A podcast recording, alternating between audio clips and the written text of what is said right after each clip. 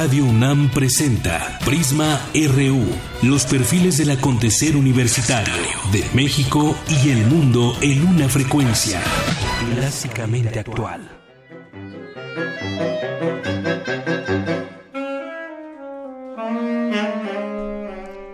Tal? Muy buenas tardes, bienvenidos todos a este programa. Se siente muy bien estar en esta cabina de Radio UNAM. Mi nombre es Deyanira Morán y hoy, 30 de mayo, nace Prisma RU.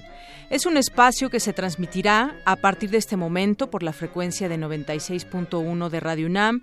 Gracias por la oportunidad que me permite ahora estar al frente de estos micrófonos. Sé que es toda una responsabilidad y haremos de este espacio diverso, que confluyan distintas voces, ante todo el prisma universitario que acontece todos los días.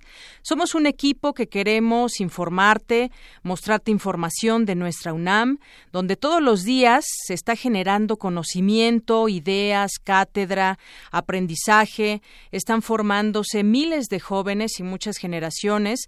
Los investigadores en su quehacer cotidiano están brillando, aportando a este país su entorno y queremos ser un canal que muestre lo que la universidad hace y, por supuesto, informarte también de nuestro contexto nacional y del mundo. Aquí no nos vamos a pelear la nota, aquí la vamos a analizar, no queremos protagonismo, queremos generar una posibilidad en la que quienes conocen de los temas expongan sus conocimientos. Tendremos varias secciones que ya tendrán la oportunidad de ir conociendo, habrá mesas de análisis, debates, conoceremos a muchos académicos académicos, no solo por sus grandes aportaciones, sino también su lado humano. Tendremos actividades destacadas de la UNAM, música, deportes, cultura y además entramos con el pie derecho porque tendremos aquí la voz del rector de la UNAM, Enrique Graue, es nuestro invitado de honor hoy en Prisma RU, quien nos compartirá su opinión en esta nueva etapa de Radio UNAM. Le preguntaremos acerca del plan de desarrollo institucional que llevará a cabo en su gestión al frente de la UNAM, así que no me más que invitarles a que formen parte de este prisma informativo de todos los días. Abriremos este espacio a todas las vías para que te comuniques con nosotros. Tenemos un teléfono en cabina que es el 5623-3268, por Twitter, arroba Prisma RU, por Facebook, Prisma RU, por internet www.radionam.unam.mx, a quien también aprovechamos a quienes nos estén escuchando por esta vía, mandarles un saludo en cualquier parte del mundo donde se encuentren. Así pues, comenzamos.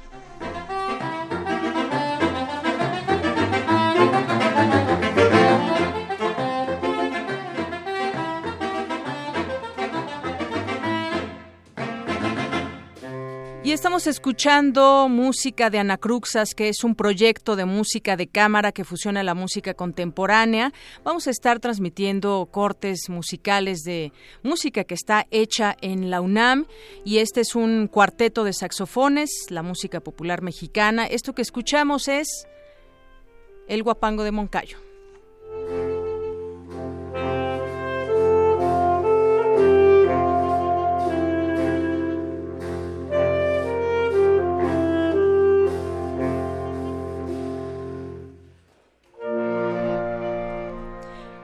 Y bueno, como les decía, tenemos a un invitado de honor para arrancar este proyecto y este programa de Prisma RU.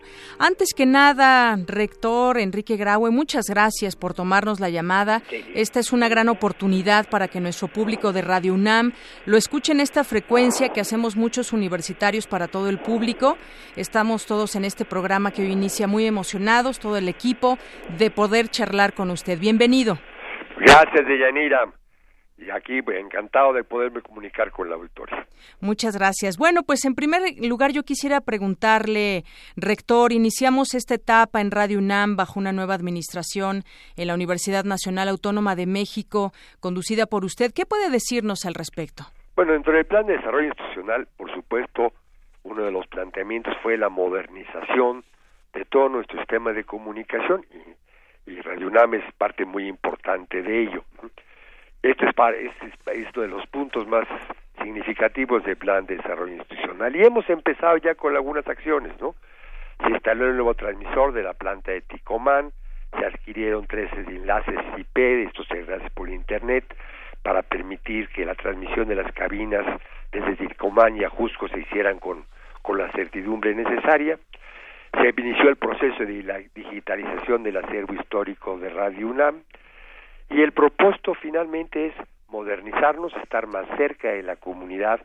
Yo le he pedido al licenciado Renato Dávalos que veamos la, la posibilidad de que difundamos la actividad cotidiana universitaria desde los propios planteles. Y sé que pronto iniciaremos con los controles remotos y transmisiones en vivo de las, desde las distintas sedes, lo cual me da muchísimo gusto.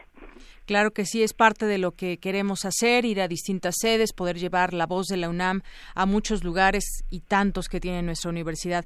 Ya mencionaba usted el plan de desarrollo institucional, de acuerdo al mismo que recientemente conoció la comunidad. Una parte sustantiva, desde luego, está constituida por los jóvenes.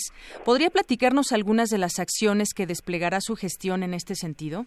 Bueno, para los jóvenes, nuestra principal misión es educar, es que mucho del plan de desarrollo institucional siempre está orientado a mejorar la calidad educativa y mejorar en todos sentidos también la comunicación hacia ellos. A ver, el público joven de Radio UNAM no es muy numeroso. Estamos hablando de que es un 2% de la población, la mayor parte de la, de la, de la audiencia de Radio UNAM es el público adulto el posgrado y el público adulto, y aquí sí tenemos que cambiar algo, ¿no? Existen preferencias de los jóvenes por tipos específicos de música, eh, ya hay la utilización de los de, de las aplicaciones electrónicas es muy frecuente en ellos tanto en YouTube como en Spotify en internet en podcast ahí tendremos que estar trabajando directamente para hacer llegar la cultura musical y la cultura noticiosa a ellos directamente a través de estos medios y de los teléfonos celulares. Y favorecer todo el desarrollo cultural de la comunidad, tanto ahí sí jóvenes como adultos, propiciando pues todo lo que es la, el poder tener una comunicación adecuada hacia la comunidad, tanto en aspectos lúdicos como en aspectos de educación, salud, de salud mental, de física y problemas emotivos como tal. Así es, y bueno, con Radio UNAM nos vamos a sumar justamente a esa tecnología que ahora utilizan los jóvenes para llegar, claro, a más público. Ahora bien, también quisiera preguntar, dentro de poco, el 14 de junio, pues es el aniversario, un aniversario más de, de Radio UNAM. ¿Podría enviarnos algún mensaje a propósito de la relevancia y trascendencia histórica de esta radiodifusora en la vida cultural del país? Bueno, a través de Radio UNAM pudimos escuchar las voces de los grandes universitarios, ¿no? Ahí desde 1937 hemos venido tenido la oportunidad de escuchar a Octavio Paz, a Carlos Fuentes, a Max Auf, a José Emilio Pacheco, a Alfonso Reyes, Ramón Chirau, en fin, Rulfo Musibáis, Rosario Castellanos, han sido múltiples los, los grandes personajes universitarios que hemos tenido oportunidad de escuchar en Radio Yo creo que el propósito que nos debe llevar es a modernizar la presencia de Radio UNAM y con una visión moderna que incluya nuevas emisiones y contenidos que acompañen las exigencias y demandas de la sociedad y de nuestra comunidad en este siglo XXI. Yo creo que es el gran reto que en el aniversario de Radio UNAM debemos plantearnos por los años por venir. Muy bien, pues el rector Enrique Graue, no sé si usted desea agregar algo más. No, dale las gracias de Yanira. Así, bueno, iremos adelante y con todo el apoyo por parte de la rectoría hacia este importante medio de difusión. Muchísimas gracias. Gracias a usted. Muy buenas tardes. Pues bueno, fue el rector Enrique Graue quien nos dio la oportunidad de escuchar eh, pues acerca de este plan de desarrollo institucional, este mensaje que da al público de Radio UNAM. Queremos conocer tu opinión. Síguenos en Twitter como arroba PrismaRU. Para nosotros, tu opinión es muy importante. Síguenos en Facebook como PrismaRU.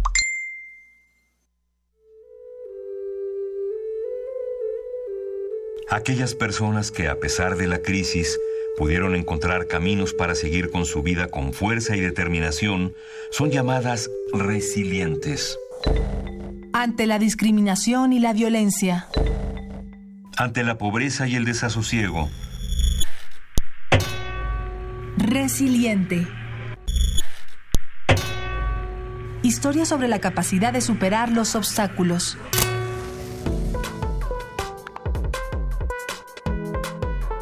Lunes y miércoles a las 3 y media de la tarde. Por el 96.1 de FM. Historia sobre la capacidad de superar los obstáculos. Resiliente. Resiliente. Radio UNAM. Primer movimiento. Donde la raza habla. Soy Tania López Montes de Oca y soy radio escucha de primer movimiento. Se construye de verdad una comunidad. Es un altavoz para todas las ideas y orgullosamente UNAM como yo. Luisa, Benito y Juana Inés diariamente nos invitan a navegar los mares de la literatura y sumergirnos en la poesía, en el teatro, en la música y demás expresiones sensibles y artísticas para encender nuestros corazones. Nos trepamos en ese barco comunitario y soñamos con un mundo mejor, tejiendo redes y construyendo abrazos. Primer movimiento. El mundo desde la universidad. Acompaña a Luisa Iglesias, Juana Inés de Esa y Benito Taibo de lunes a viernes de las 7 a las 10 de la mañana por el 96.1 de FM Radio UNAM.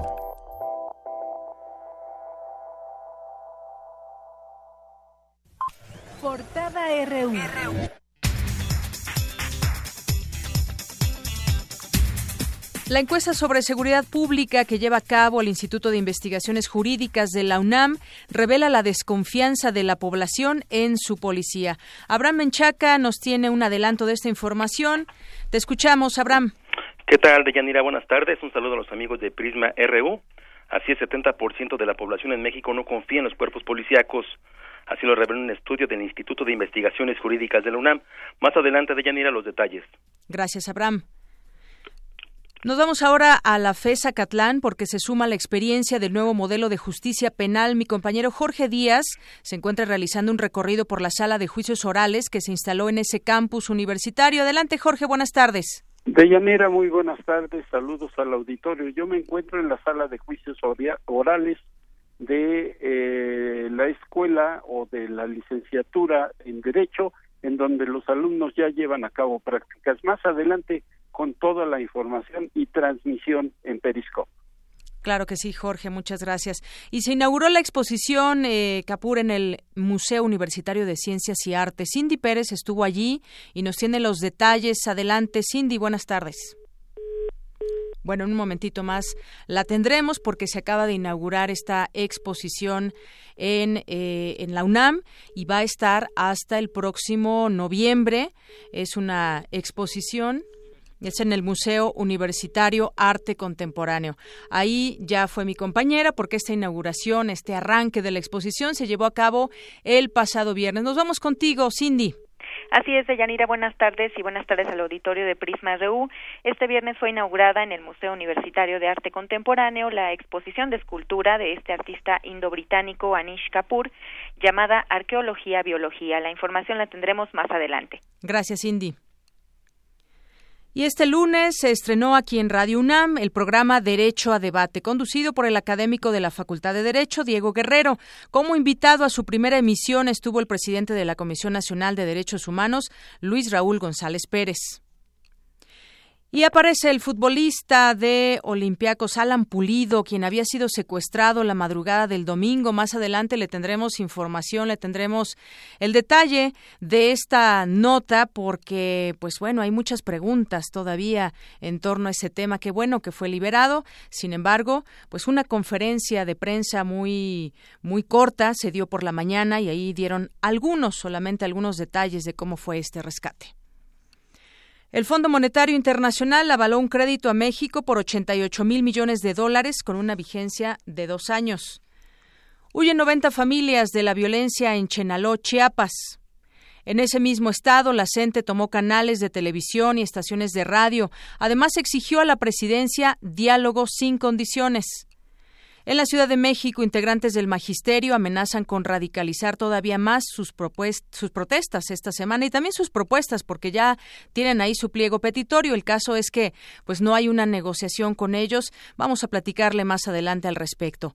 El dirigente nacional de Morena, Andrés Manuel López Obrador, advirtió que en los estados donde gane el partido se cancelará la reforma educativa, donde gane Morena, pues es lo que lo que quiso decir ahí dice se cancelará la reforma educativa.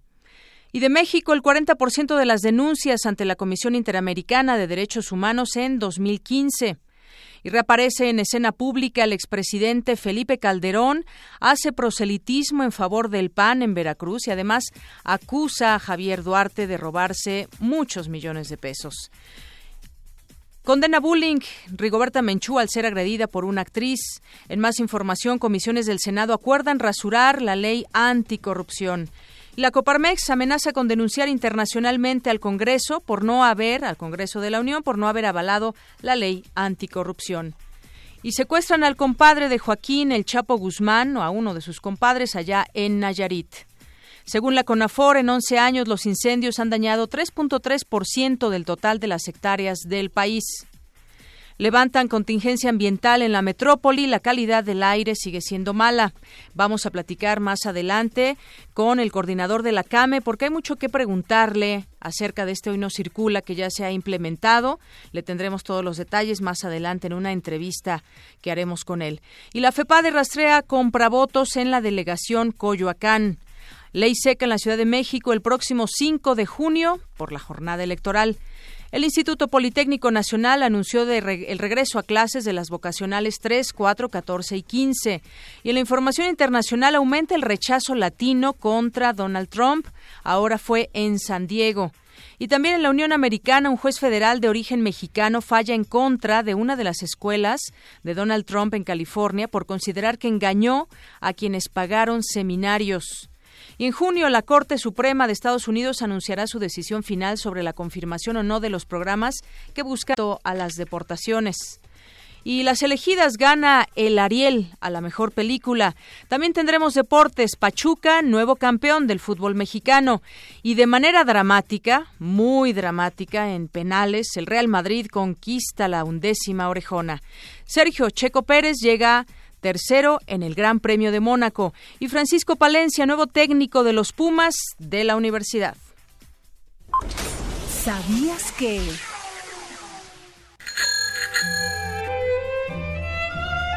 La UNAM lanzó una iniciativa para promover la cultura a través de la activación física, por lo que ahora podrás recorrer los principales murales y edificios de Ciudad Universitaria en bicitren, bici articulada con 10 plazas Campus RU.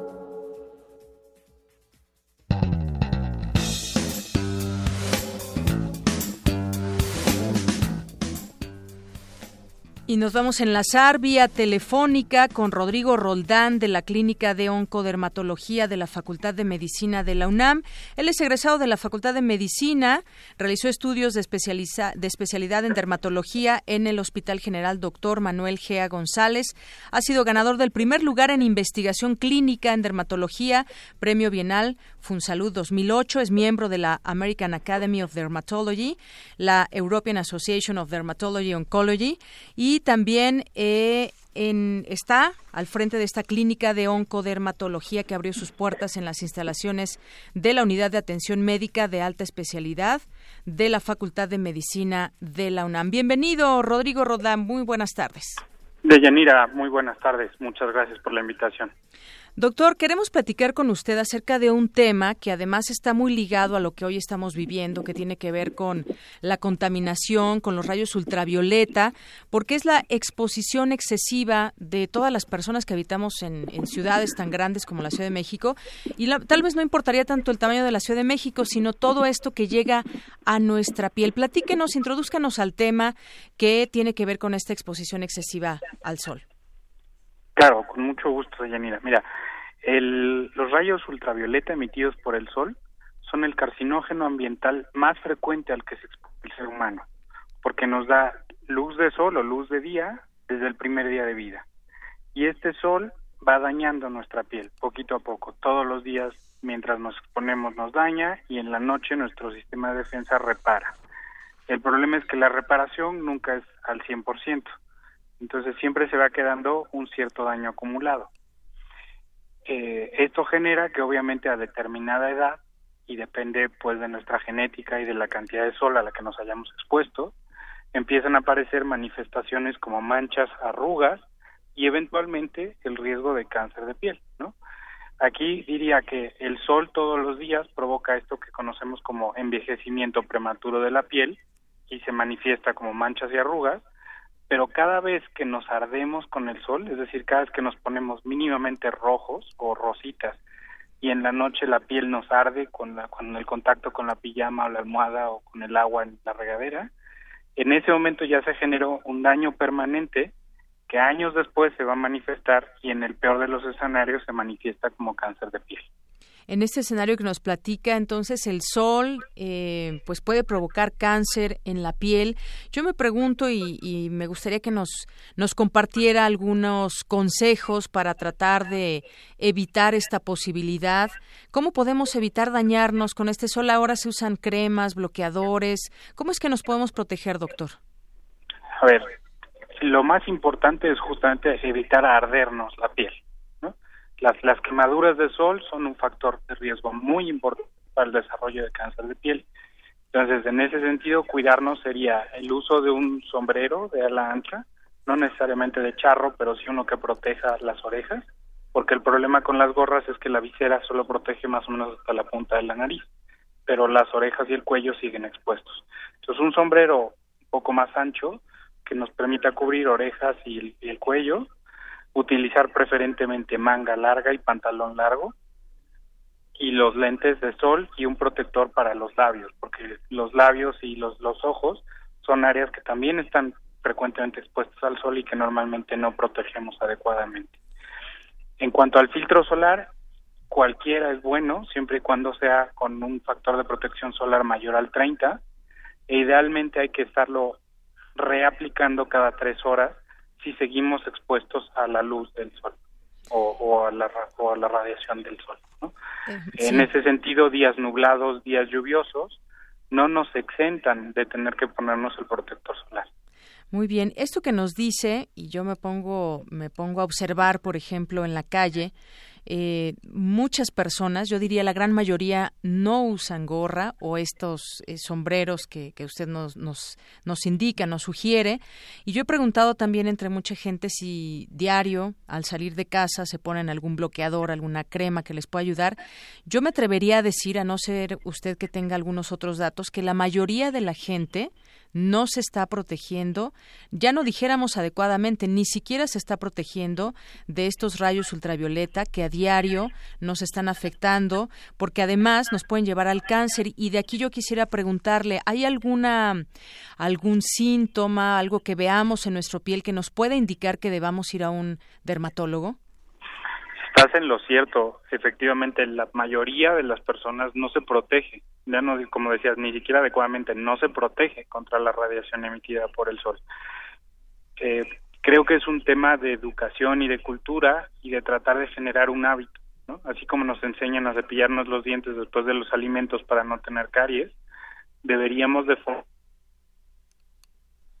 bueno, allí ya no escuché al doctor, tuvimos un problema con la comunicación, pero efectivamente, y yo le pregunto a usted, le pregunto ¿usted se protege de con alguna algún bloqueador solar, sale con gorra o sombrero a la calle? Porque eso es algo que deberíamos hacer todos los días, pero de verdad lo invito a que se asome a la ventana o que si está en donde quiera que nos esté escuchando, que vea y en realidad no está sucediendo eso, es algo de lo que tenemos que tomar conciencia, así como muchas cosas nos hacen daño una, una de ellas es justamente el sol, de manera que no estemos protegidos. Retomamos la comunicación con usted, eh, usted, doctor Rodrigo Roldán, nos estaba platicando acerca de que, pues sí, efectivamente mucha gente no se está, no se está, no se está protegiendo. Sí, lo siento por el, la interrupción. Eh, efectivamente, la mayoría de las personas no se protege adecuadamente y en ese sentido te decía, es generar un hábito, enseñar y educar a la población desde niños y adultos, así como nos enseñan a cepillarnos los dientes después de los alimentos, pues a ponerse el protector como mínimo diría antes de salir de casa, ir a la escuela o al trabajo, e idealmente otra vez al mediodía, ¿no? Por ahí de la una o dos de la tarde, porque independientemente de la marca o el factor de protección solar, las sustancias que este producto tiene que proteger nuestra piel solamente están activas en promedio tres, máximo cuatro horas. Máximo cuatro horas. Mucha gente se lo que sí ya tomó conciencia se lo pone en la mañana y pues ya hasta el día siguiente, ¿no? Exacto. Y en cuanto a los síntomas que me preguntabas de qué, qué, manifestaciones o qué síntomas te puede dar o te deben alertar para asistir al dermatólogo, diría, cualquier lesión nueva en la edad adulta, es decir, a partir de los, digamos, 20, 30 años, una lesión nueva no necesariamente es cáncer, pero sí obliga a estar pendientes de esta. Una lesión que parezca una herida que tarda más de tres semanas en sanar, lo mismo, a lo mejor no es cáncer, pero puede ser, ¿no? El problema del cáncer de piel es que es un cáncer que la mayoría de las veces en las etapas iniciales es totalmente asintomático. Y entonces también de ahí viene la problemática de poder detectarlo oportunamente. Muy bien. Bueno, pues doctor Rodrigo Roldán Marín, no sé si usted desea agregar algo más a esta plática que, pues bueno, un conocedor como usted nos está alertando de lo que deberíamos hacer todos los días, porque todos los días sale el sol y aun cuando no salga, como nos decía, en días lluviosos y, nublados, también debemos protegernos. Sí, yo luego me gustaría agregar, Virginia, que la Clínica de Oncodermatología de la Facultad de Medicina de la UNAM está abierta tanto a la comunidad universitaria como al público general que no hay ningún requisito particular para asistir a la consulta, que solamente tienen que comunicarse al, al teléfono de la clínica y programar su cita. Muy bien, eso es muy importante eh, que nos diga esto, porque está abierta la comunidad, son especialistas y que además, pues nos va a costar mucho menos que si vamos a, un médico particular, porque pues es eh, parte también, es algo caro esta la especialidad de dermatología. Así que muchísimas gracias, doctor, por ponernos también en contacto con esta clínica ahí en la UNAM. Claro que sí, un placer. Y al revés, gracias por la invitación y la oportunidad de platicar contigo y con tu audiencia. Muchas gracias, doctor. Hasta luego.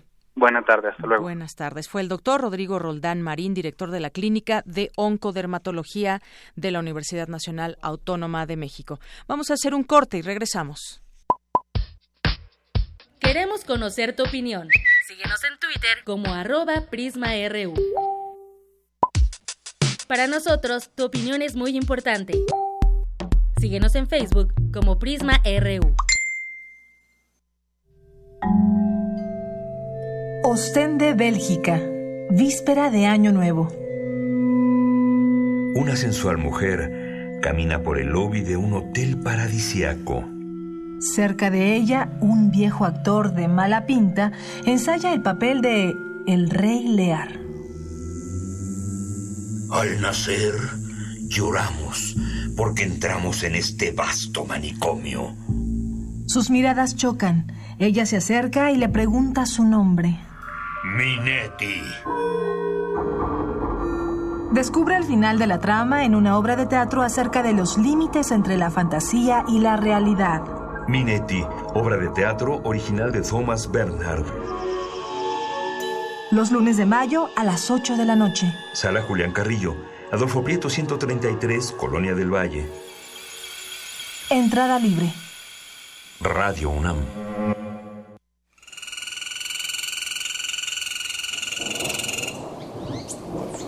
En el sotavento hay un vigía que defiende su casa con pico y pluma. Va pregonando una canción que, según los viejos sabios, cura los males del alma. El Festival Intersecciones trae para ti el canto de un pajarillo llamado Chéjere, presentando Nubes de Sal, su más reciente disco. Baila al son de la tierra el viernes 3 de junio a las 21 horas en la sala Julián Carrillo, Adolfo Prieto 133, Colonia del Valle. Entrada libre. Sigue la transmisión en vivo por el 96.1 de FM o por www.radiounam.unam.mx. Vuela libre con la música, aquí en Radio UNAM.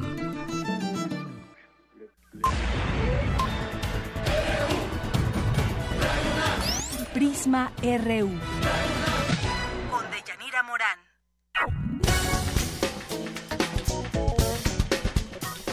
Estamos de regreso aquí en Prisma RU en Radio UNAM. Muchas gracias por la comunicación que ya estamos teniendo en Twitter y nuestras vías de comunicación que hemos puesto para usted. Nos llamó, nos mandó un tuit más bien Magdalena González.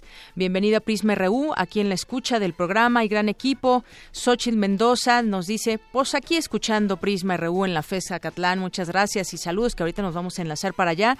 Bernardo Toro, bienvenidos Prisma RU. Muchas gracias también Nayeli González que nos escribe en Twitter por su escucha. Y nos vamos a enlazar justamente hasta la FESA Catlán porque se suma esta experiencia del nuevo modelo de justicia penal. Ya está listo mi compañero Jorge Díaz, que nos tiene todo el detalle de la información. Jorge, buenas tardes. Buenas tardes, Deyanira, nuevamente. Pues yo me encuentro aquí en la Facultad de Estudios Superiores de Catlán, donde se instaló una sala que servirá para prácticas de los estudiantes de Derecho y en materia de juicios orales que a nivel eh, nacional se llevarán a cabo en todo el país a partir del 18 de junio. Lo importante de esta visita es conocer esta sala, la primera en su tipo a nivel nacional y la UNAM, por supuesto, iniciadora de este tipo de instalaciones que ayudará a sus estudiantes a instruirse sobre el nuevo proceso acusatorio. Dicha sala cuenta con las áreas designadas para el Ministerio Público, defensores imputados, el estrado del juez y el espacio para la audiencia pública con 45 butacas y dos pantallas de plasma. En un momento más hablaremos con la académica de la FESA Catlán, María Elena Romero Loya, quien en estos momentos alcanzarás a escuchar el sonido, se está iniciando una práctica con estudiantes de cuarto semestre, a pesar de que ellos tienen eh, la oportunidad de llegar a esta este tipo de prácticas hasta dentro de dos semestres y medio bueno ellos ya están practicando en estos momentos. Lo que se lo que se busca es que la duración de los juicios orales sea menor despre, vamos que no haya tanta gente en las cárceles alumnos preparados en este nuevo sistema de justicia penal la UNAM la primera en instalar este tipo de salas de práctica, salas de cómputo para que los estudiantes se actualicen en, materia informática y bueno pues eh, eh, la primera sala en todo el país en una institución eh, educativa. Vamos a escuchar parte de lo que está sucediendo en estos momentos en vivo y vamos a escuchar a la académica de la FESA Acatlán, María Elena Romero Loya, quien inicia en estos momentos esta práctica.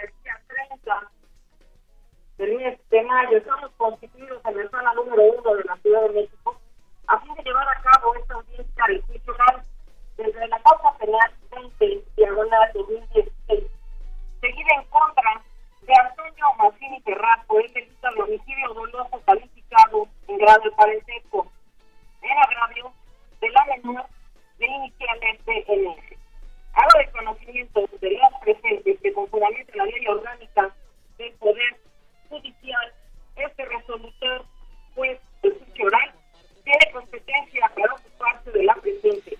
Bueno, ahí estamos escuchando parte de lo que sucede en esta sala que ya nos comentaba Jorge, que además es parte de lo que está sucediendo en la UNAM, allá en la FES Cuautitlán, eh, perdón, FES Acatlán, que se suma justamente a este tema del el modelo, el nuevo modelo de justicia penal. regresamos contigo, Jorge. A ver, a ver qué tal escuchas este. Son las de de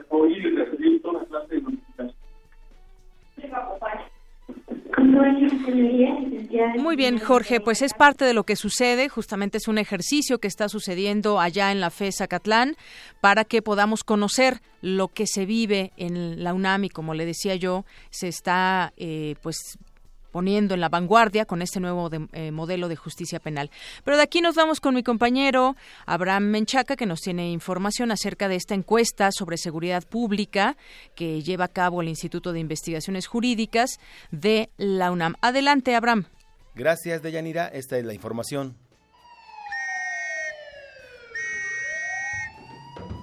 Tortura, extorsión, agresiones físicas, detenciones arbitrarias y acusaciones falsas que llevan a inocentes a la cárcel son conductas cotidianas de los cuerpos policíacos. De acuerdo con datos de la Secretaría de Gobernación en nuestro país, estas corporaciones están conformadas por 368 mil elementos estatales y municipales. Encabezan esta lista la capital del país con 84 mil, seguida del Estado de México con 73 mil. El estudio denominado Percepción del desempeño de las instituciones de seguridad y justicia, encuesta nacional de seguridad pública, elaborado por el Instituto de Investigaciones Jurídicas de la UNAM, revela que el 70% de la población no confía en los cuerpos policíacos. Habla Carlos Silva Forné, académico de esa entidad universitaria. Ser víctima de un delito, las victimizaciones, digamos, afectan claramente la percepción que la población tiene del trabajo policial, en particular de las policías locales, no tanto así de la Policía Federal. Es decir, la expectativa que tiene la persona, el ciudadano promedio, es que no va a ser tratado de acuerdo con la ley, que tiene miedo de ser arrestado sin ninguna razón, y esto abarca a las policías y también a los ministerios públicos. El experto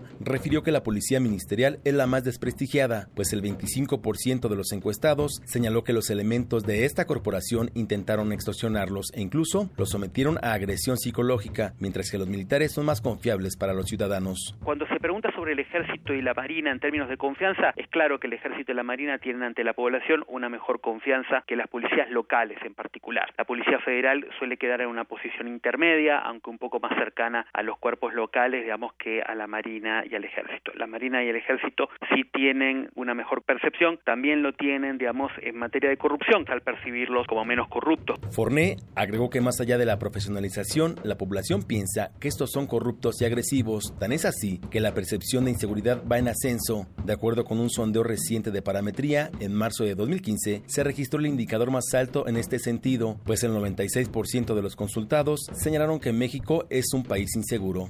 Para Radio UNAM, Abraham Menchaca. O Cindy nos vamos ahora contigo, Cindy Pérez, porque estuviste el viernes en esta inauguración de la exposición de Anish Kapoor. Cuéntanos, muy buenas tardes. Muy buenas tardes nuevamente, de Yanira. Pues sí, el Museo Universitario de Arte Contemporáneo es el recinto que alberga la exposición del artista indo-británico Anish Kapoor, Arqueología, Biología.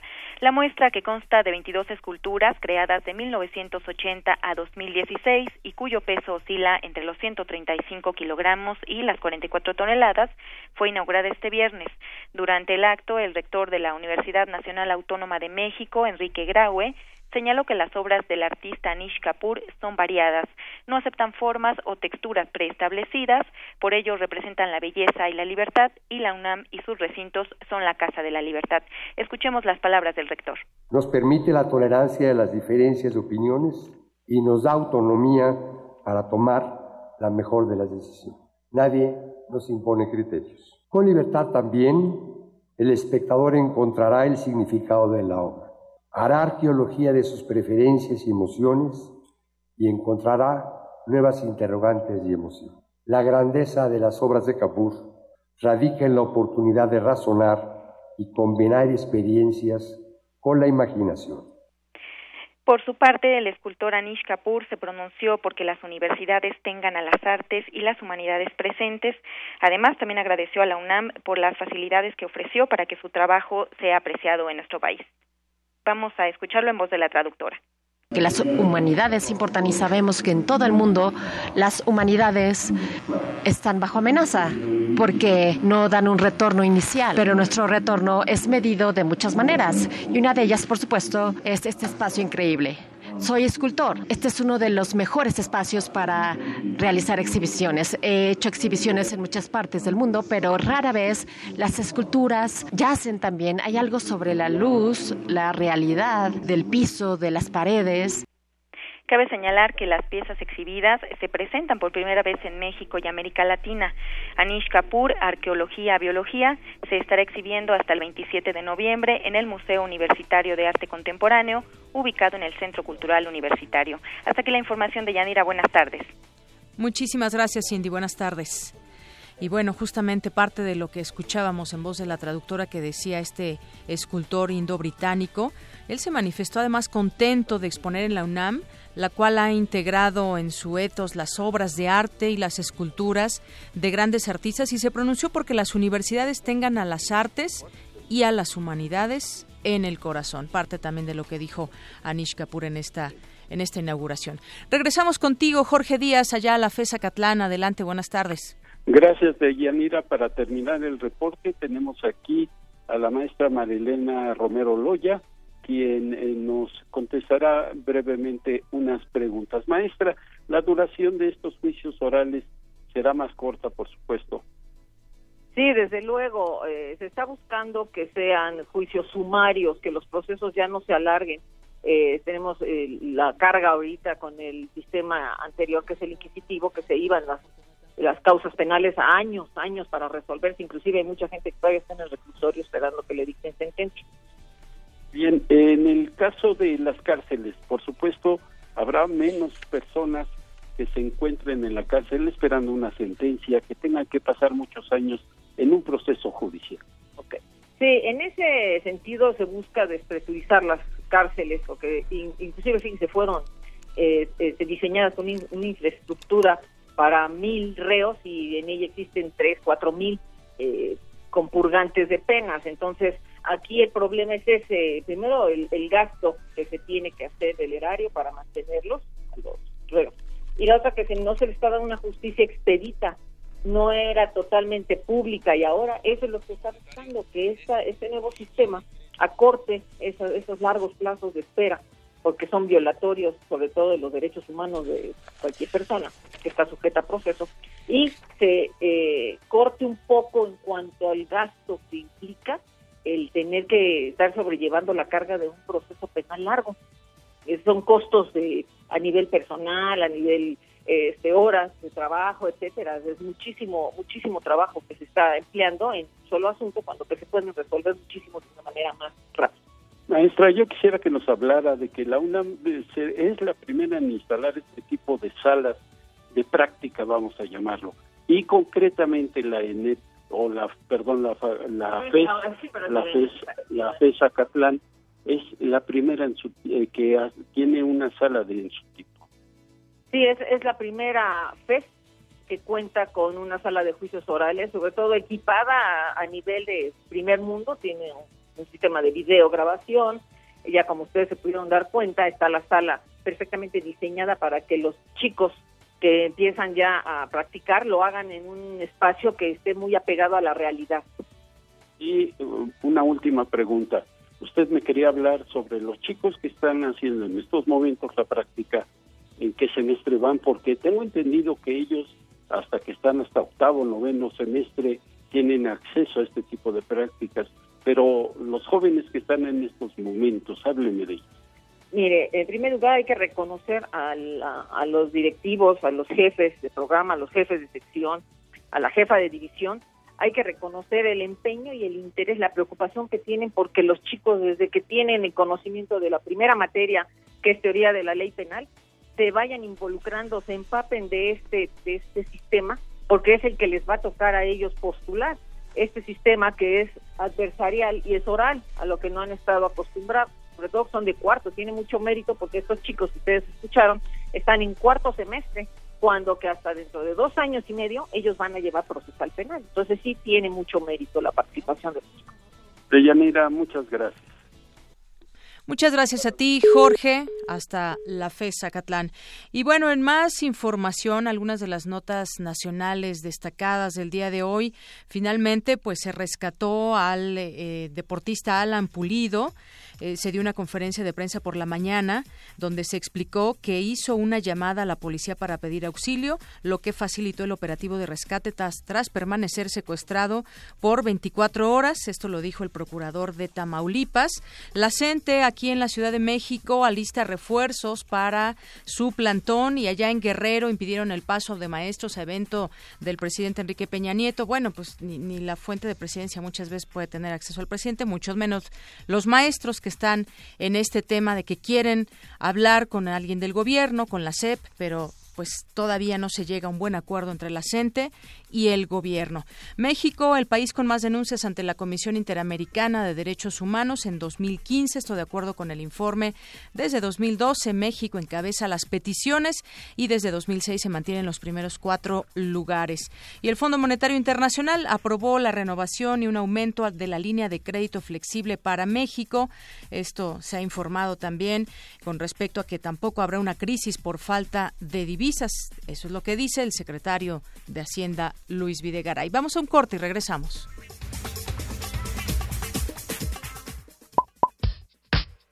Queremos conocer tu opinión. Síguenos en Twitter como arroba PrismaRU.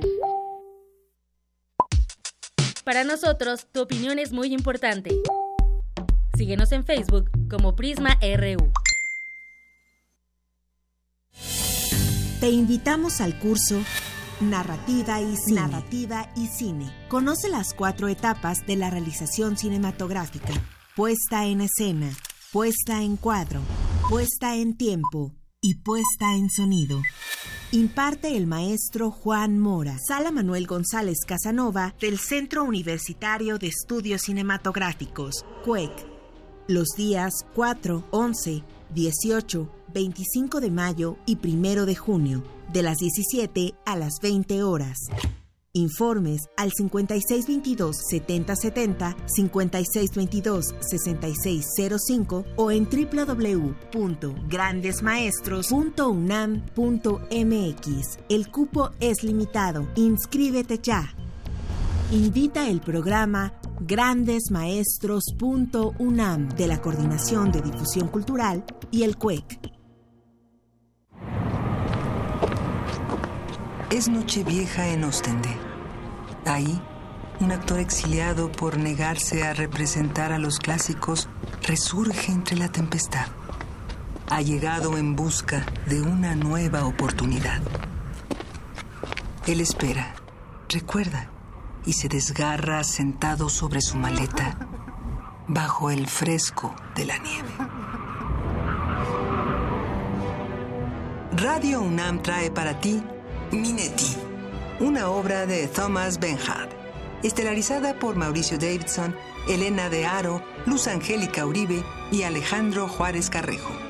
Todos los lunes de junio a las 20 horas en la sala Julián Carrillo, Adolfo Prieto 133, Colonia del Valle. La entrada es libre. Deja que las historias te atrapen. Aquí, en Radio UNAM.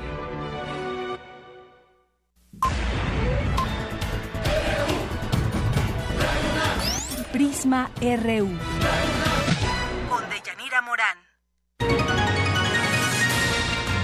Global RU. Y tenemos algunas notas internacionales. La Organización de las Naciones Unidas teme la muerte de casi 700 migrantes en tres naufragios en el Mediterráneo esta semana desde los pasados miércoles, jueves y viernes. En todos ha habido en estos naufragios muertos, se recuperaron 72 cadáveres, pero las cifras de fallecidos podrían ser mucho más elevadas. Hay fuentes que hablan incluso hasta de 900 desaparecidos en una semana. Las imágenes, los videos son de verdad espeluznantes. Este tema de la migración, el problema de la migración en muchas partes del mundo sigue aquejando. El Mediterráneo ha vivido una semana trágica que ha disparado la preocupación por las llegadas masivas de migrantes de cara al verano y bueno, pues la ONU a través de la ACNUR ha declarado este domingo cerca de 700 migrantes que podrían haber muerto, una crisis de verdad muy fuerte que hay en esta zona. En otras partes del mundo, la Organización Mundial de la Salud pide a China instaurar la ley antitabaco.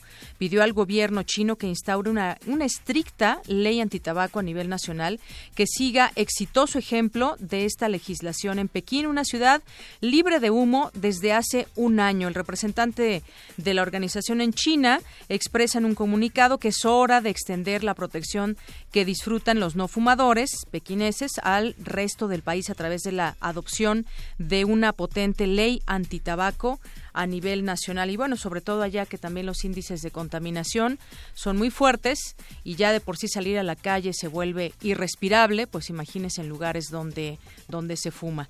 Y bueno, pues nos vamos ahora a nuestra siguiente sección. Prisma RU. Un programa con visión universitaria para el mundo. Bueno, pues bienvenido, Otto Cázares. Es un gusto estar aquí contigo. Bienvenido. Gracias, yo estoy muy contento de inaugurar eh, un espacio para la palabra, un espacio para el pensamiento, que, como dejaré ver en este comentario, es el único aire respirable que aún nos queda. Así es, Otto. Bueno, pues déjenme platicarles muy rápidamente quién es Otto. Otto es artista plástico, ensayista, autor de programas radiofónicos y catedrático de la Facultad de Filosofía y Letras de la UNAM. Entre sus programas de radio destacan Cuaderno de los Espíritus y de las Pinturas, Todas las vidas de Vasari y Conspiraciones, Bitácora de un admirador de Balzac, todos para Radio UNAM.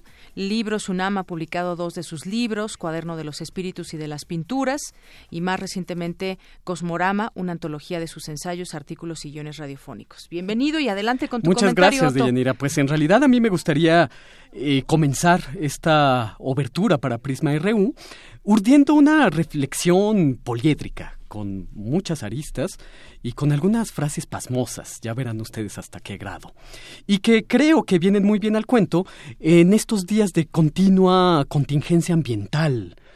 Eh, imagino el siguiente parte médico. Individuo de, mediana edad fulminado por una súbita crisis respiratoria. O imagino este encabezado de un periódico que, como cualquier periódico, celebra a los descalabros humanos. Por fin, el pronóstico ya no es más un pronóstico. Ha llegado el día en que la población está amenazada por la posibilidad de no respirar más. Yo imagino estos fatídicos enunciados para traer ahora a la reflexión una frase sorprendente, más pasmosa aún de las que yo he dicho. La frase es del gran crítico y filósofo Walter Benjamin, que en algún lugar apuntó la guerra es la rebelión de la técnica que reclama material humano. Imagínense ustedes, la guerra como una petición de la técnica por cobrarse vidas humanas. Creo yo que es una idea muy poderosa. En el caso que nos ocupa, la técnica guerrea contra el sustento mismo, el aparato respiratorio. Libramos no una guerra frontal, sino una guerra de guerrillas del pulmón contra el diésel, una guerra de guerrillas del neuma contra el CO3. Hay culturas, sobre todo en el continente africano, en las que la nariz es el órgano donde reside el alma. La nariz se iguala al corazón. Y en esta fórmula, si la respiración es entendida como la fuente misma de la regeneración, quitando la nariz como aquel personaje del relato de Gogol, perdemos al mismo tiempo cuerpo y espíritu. Pobres de nosotros, con nuestros interiores carbonizados, nos hemos convertido en mendicantes del aire, desheredados del neuma o desheredados del soplo vital primigenio. Hay en esta eh, mendicidad de aire algo que se muestra impostergable. Recuerdo un verso del poeta Novalis de una increíble contundencia que yo diría es una contundencia poética y ecológica a un tiempo. El torbellino de las estrellas ha de convertirse en la rueca de nuestras vidas. La enseñanza de este verso estriba en que si se detiene el remolino estelar, la rueda de la vida también detiene su curso necesariamente. Pero esto lo sabe todo el mundo. Se repite a coro en las escuelas, se moraliza al respecto, se pontifica. El mensaje ecológico parece un mensaje extraído de un libro que ya no puede leerse. El mensaje parece haberse convertido en runas o en jeroglíficos. El tiempo apremia y hay que traducir el mensaje. Nuestros interiores ennegrecidos lo demandan. El corto plazo, el poco tiempo que aún nos queda, no parece alterar en lo más mínimo los engranajes del poder económico, que dejarán de girar cuando se detenga el torbellino de estrellas. Por supuesto, no voy a terminar esta eh, breve reflexión con un llamado al comportamiento ecológico. Eso lo sabe todo el mundo. Daré más bien un doblez cultural a esta papiroflexia que entiende al pensamiento como el único aire respirable que aún nos queda. Hice este llamado a mis alumnos de la Facultad de Filosofía y Letras de la UNAM y ahora lo hago desde Radio UNAM en esta obertura para Prisma RU. Como el tiempo apremia, ya no solo basta con leer y estudiar la cultura, se trata de producirla. Se lee la cultura, pero al mismo tiempo se la produce. Hay que pensar la cultura, pensar la historia en términos de acción. Urge el futuro, urge aire, hay que entender la libertad no como un simple elegir entre opciones, sino como una apertura de posibles. La técnica clama por material humano y no hay talento en la pura desesperación. El nuevo talento será estudiar y hacer a un tiempo. Que nuestra respiración atrofiada no nos estropee una visión clara. Más allá de la nube mortífera en la que nos hallamos envueltos, hay un torbellino de estrellas. Su curso es el nuestro. Ningún automovilista lo entenderá, porque la nueva forma de entender es en realidad la de siempre. Se entiende a pie o en bicicleta. Muchas gracias, Otto. Esta, esta sección contigo, pues iniciaremos así con una reflexión la semana, por eso le llamamos la obertura, RU con Otto Cázares. Así pues larga vida a Prisma RU. Muchas gracias, muchas gracias. La filosofía que también nos invita a preguntarnos qué estamos respirando y por qué y todas tantas cosas. En efecto, y el único aire que nos queda por respirar. Claro que sí. Muchas gracias, Otto. De nada. Gracias por estar aquí con nosotros. Eric Morales, nos tienes la información deportiva. Adelante. ¿Qué tal, Deyanira? Buenas tardes. Buenas tardes a todo el auditorio. Este es el Zarpazo RU del día de hoy. Comenzamos con la información universitaria. Diez integrantes de porras y grupos de animación de la UNAM formaron parte del representativo mexicano que logró tres medallas de oro y una de bronce en el Campeonato Mundial de la Especialidad, celebrado en Orlando, Florida. Ricardo Márquez Orozco, presidente de la Federación Mexicana de esa disciplina, destacó la entrega de las y los universitarios. Cuatro meses de trabajo muy fuerte, en el cual ninguna de las jóvenes que finalmente participaron tenían su lugar eh, seguro. Trabajos muy intensos, se trabaja aquí en la Ciudad de México, se trabaja en Monterrey. En la madurez de las atletas, de nuestras porristas, pues prevaleció ante muchos otros participantes. Tres ondinas universitarias conquistaron dos medallas de bronce en la segunda edición del Abierto Internacional de Nado Sincronizado que se llevó a cabo en Cancún, Quintana Roo. Michelle Pérez obtuvo la presea en la categoría solo libre, mientras que María Tenea Ortiz y Danae Sánchez la ganaron en primera fuerza. Consuelo Velázquez, presidenta de la Asociación de Nado Sincronizado de la UNAM, señaló que el nivel de la competencia fue alto por la calidad de las participantes nacionales e internacionales. La experiencia que obtuvieron las chicas principalmente fue eh, poder participar con el dueto que nos va a representar a México en Juegos Olímpicos, el poder compartir con otros países como Brasil, Colombia, Uruguay, Argentina, eh, y empezar a medirse a nivel internacional cómo van. Y bueno, los resultados fueron buenos. Son las 2 de la tarde y hemos llegado al final de este primer programa de Prisma RU. Gracias de verdad por esta oportunidad. Gracias a ti que nos estás escuchando y gracias a todo este equipo que hace posible la emisión de Prisma RU. Yo soy Deyanira Morán y que tengan muy buena tarde.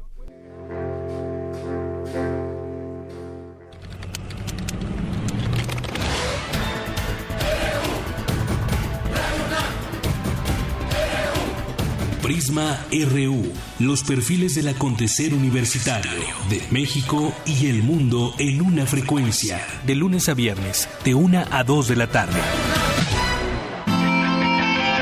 Radio UNAM, clásicamente informativa.